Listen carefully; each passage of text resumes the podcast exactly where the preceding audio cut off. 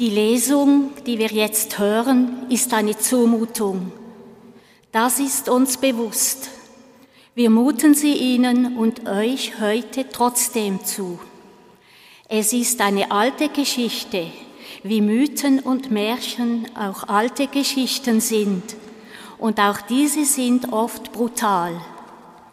Und auch wenn diese Geschichten sich in Wirklichkeit nicht genau so zugetragen haben, so steckt doch in all diesen Geschichten eine Wahrheit, die auch heute, nach circa 3000 Jahren, eine Bedeutung haben kann für uns, die uns fragen lassen kann, was ist das für ein Gott, an den du glaubst?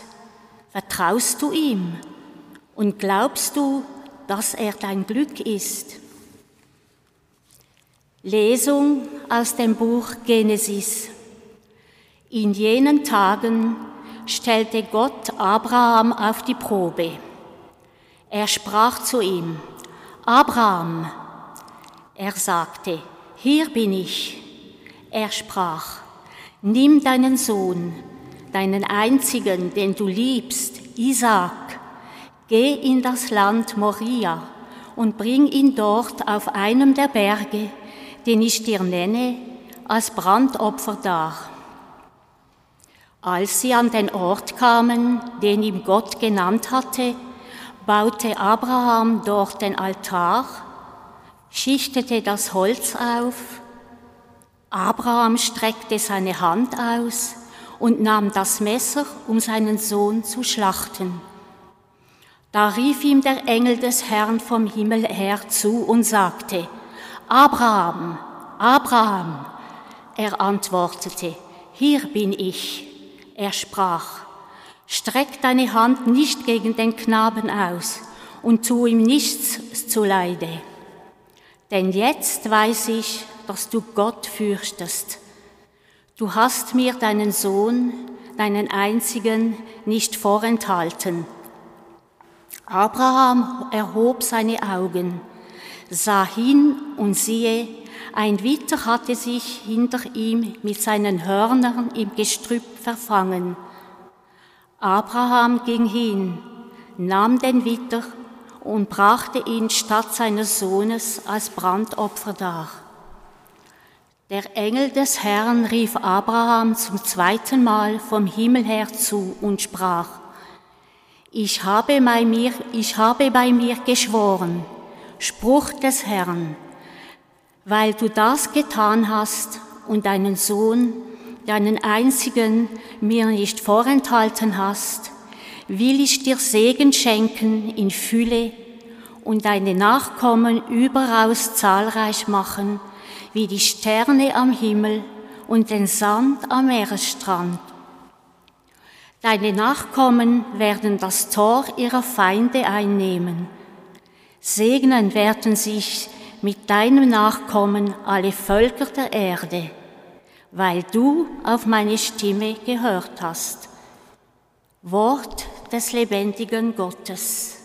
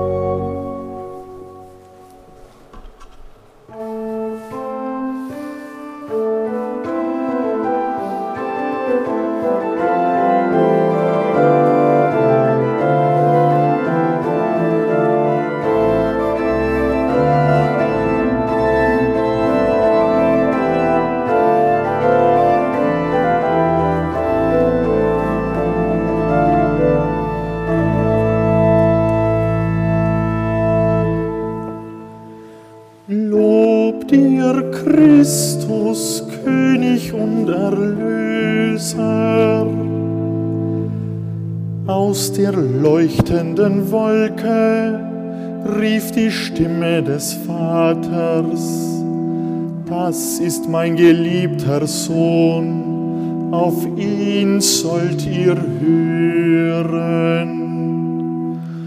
Lobt ihr Christus, König und Erlöser.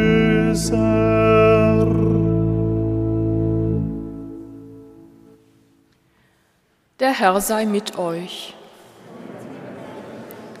Aus dem heiligen Evangelium nach Markus.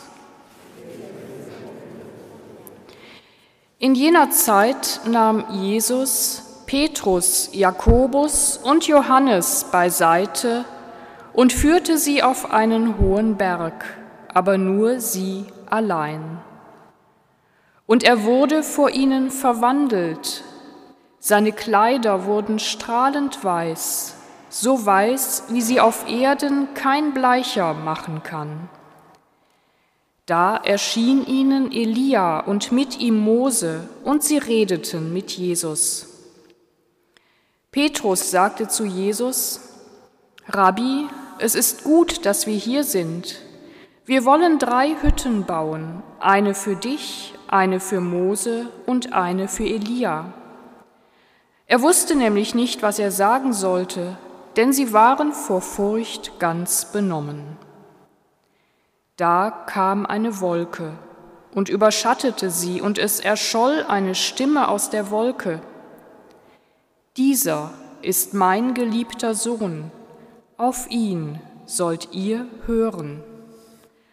Als sie dann um sich blickten, sahen sie auf einmal niemanden mehr bei sich, bei sich außer Jesus. Während sie den Berg hinabstiegen, gebot er ihnen, niemandem zu erzählen, was sie gesehen hatten, bis der Menschensohn von den Toten auferstanden sei. Dieses Wort beschäftigte sie, und sie fragten einander, was das sei, von den Toten auferstehen. Evangelium unseres Herrn Jesus Christus.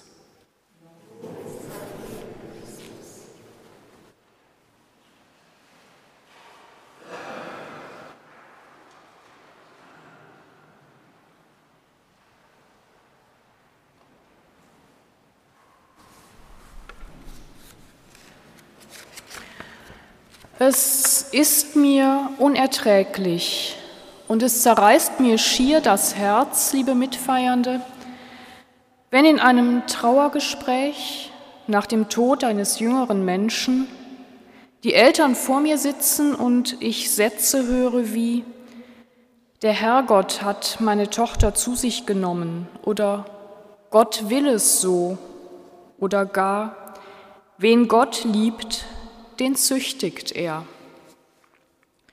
Zu sehr erinnern mich diese Sätze an das Gottesbild, das uns aus der Lesung entgegenkommt, an das Bild, das Abraham von Gott hat, zunächst, wie es scheint. Ein Gott, der fordert, ein Gott, der auf die, auf die Probe stellt, ein Gott, der Schmerz zufügt. Ein Gott, der einem das Liebste nimmt, was man hat. Ein Gott, dem man auf Gedeih und Verderb gehorchen muss, ohne Widerspruch, ohne Fragen zu stellen, ohne Erbarmen mit denen, die vom vermeintlichen Willen Gottes betroffen sind. Ein solches Gottesbild macht das Herz hart, hart gegen sich selbst und gegen andere. Ein solches Gottesbild macht Angst. Es ist ein harter, ein strafender Gott, der uns da vorgestellt wird. Und dieses Bild hält sich immer weiter bis heute und stellt sich vor das eigentliche Wesen, das eigentliche Sein Gottes. Es ist eine Vorstellung. Wenn wir in diese Geschichte hineingehen, stellen sich einige Fragen.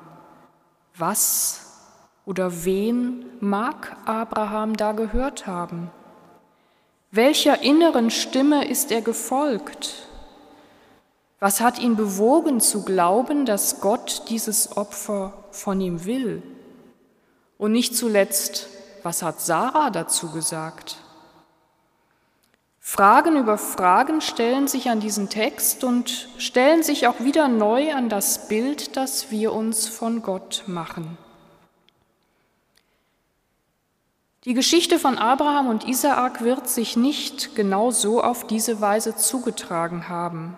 Trotzdem steht sie in der Bibel im Ersten Testament. Trotzdem feiern die Muslime aufgrund dieser Geschichte in der im Koran anstelle von Isaak aber Ismael steht, ihr Opferfest. Und diese Geschichte hat eine wichtige kulturgeschichtliche Bedeutung. Sie markiert die Abkehr von Menschenopfern, zeigt den Unterschied zwischen der Religion des Abraham und seiner Umgebung, in der das Opfern von Menschen zum Kult dazugehört. Und im hebräischen Urtext ist es so, dass der Befehl, Isaak zu opfern, von der Gottheit ausgeht. Ha Elohim steht im hebräischen Text, während der Engel, der Abraham in den Arm fällt, der Engel Jahwes ist, des Gottes, der sich später Mose im Dornbusch offenbart als der Gott mit dem Namen Ich bin, der ich bin oder Ich bin da. Das ist Gott, der sich selber mit Namen offenbart, der selber eine Beziehung eingehen will mit den Menschen, aber er will keine Menschenopfer, um keinen Preis.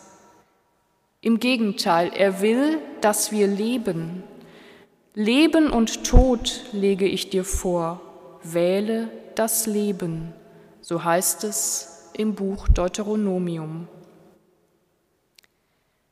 Und dieser Gott, der eine Beziehung mit uns eingehen will, er ist der Gott Jesu Christi, der Gott, den Jesus uns zeigt, der sich in Jesus Christus geoffenbart hat dessen Stimme die Jünger auf dem hohen Berg aus der Wolke gehört haben. Dieser ist mein geliebter Sohn, auf ihn sollt ihr hören. Auf Jesus hören, der Liebe, Barmherzigkeit und Gerechtigkeit gepredigt und gelebt hat. Auf Jesus, der uns das Reich Gottes verkündet hat, der heilt, der zum Leben erweckt, der tröstet und stärkt, der Mitleid hat und zu essen gibt.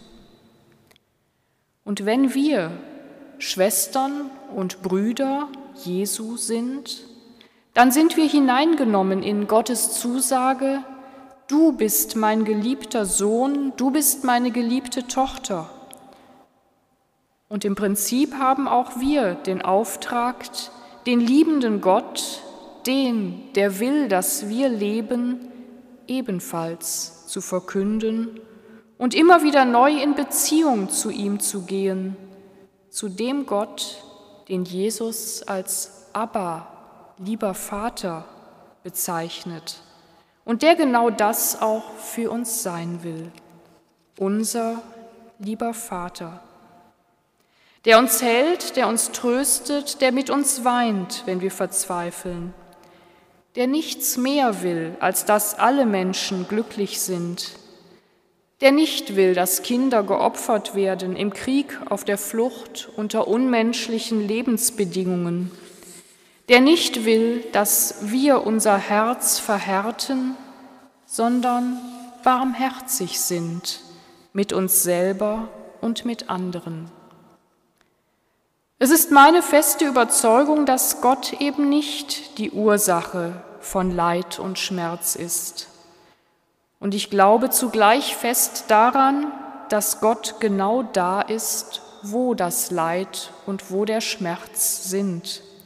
Dort, wo Menschen verfolgt, gequält, bedroht sind an Leib und Seele, wo Menschen in abgrundtiefe Trauer gestürzt werden, dass Gott mit uns leidet, mit uns weint, mit uns Angst hat und uns in all dem nicht allein lässt, weil er all dies in Jesus Christus am eigenen Leib erfahren hat, weil er die Liebe ist und uns in seine Liebe einhüllt. Und auch die Menschen, die in ihrer Trauer zunächst Gott für ihr Leid verantwortlich machen, auch sie sind eingehüllt in Gottes Liebe. Sie dürfen darauf vertrauen, dass es nicht Gott ist, der ihr Leid will, sondern dass Gott sie behütet, beschützt, ihnen nahe ist, mit ihnen leidet so wie Jesus Leid und Tod am eigenen Leib erfahren hat. Er, der wusste, dass er von Gott, den er Abba nannte, unendlich geliebt ist, dass er trotzdem durch Leid und Tod hindurchgehen musste, um zum Leben zu kommen. Doch in und aus seiner Beziehung zu Gott konnte er das auf sich nehmen. Und eine solche Beziehung möchte Gott zu uns, seinen geliebten Kindern, haben. Gott ist der, der da ist, der uns den Arm um die Schulter legt, wenn der Berg zu steil ist, die uns zärtlich in die Arme nimmt, wenn die Belastung zu groß ist, die unsere Tränen trocknet und will, dass wir das Leben haben und es in Fülle haben. Amen.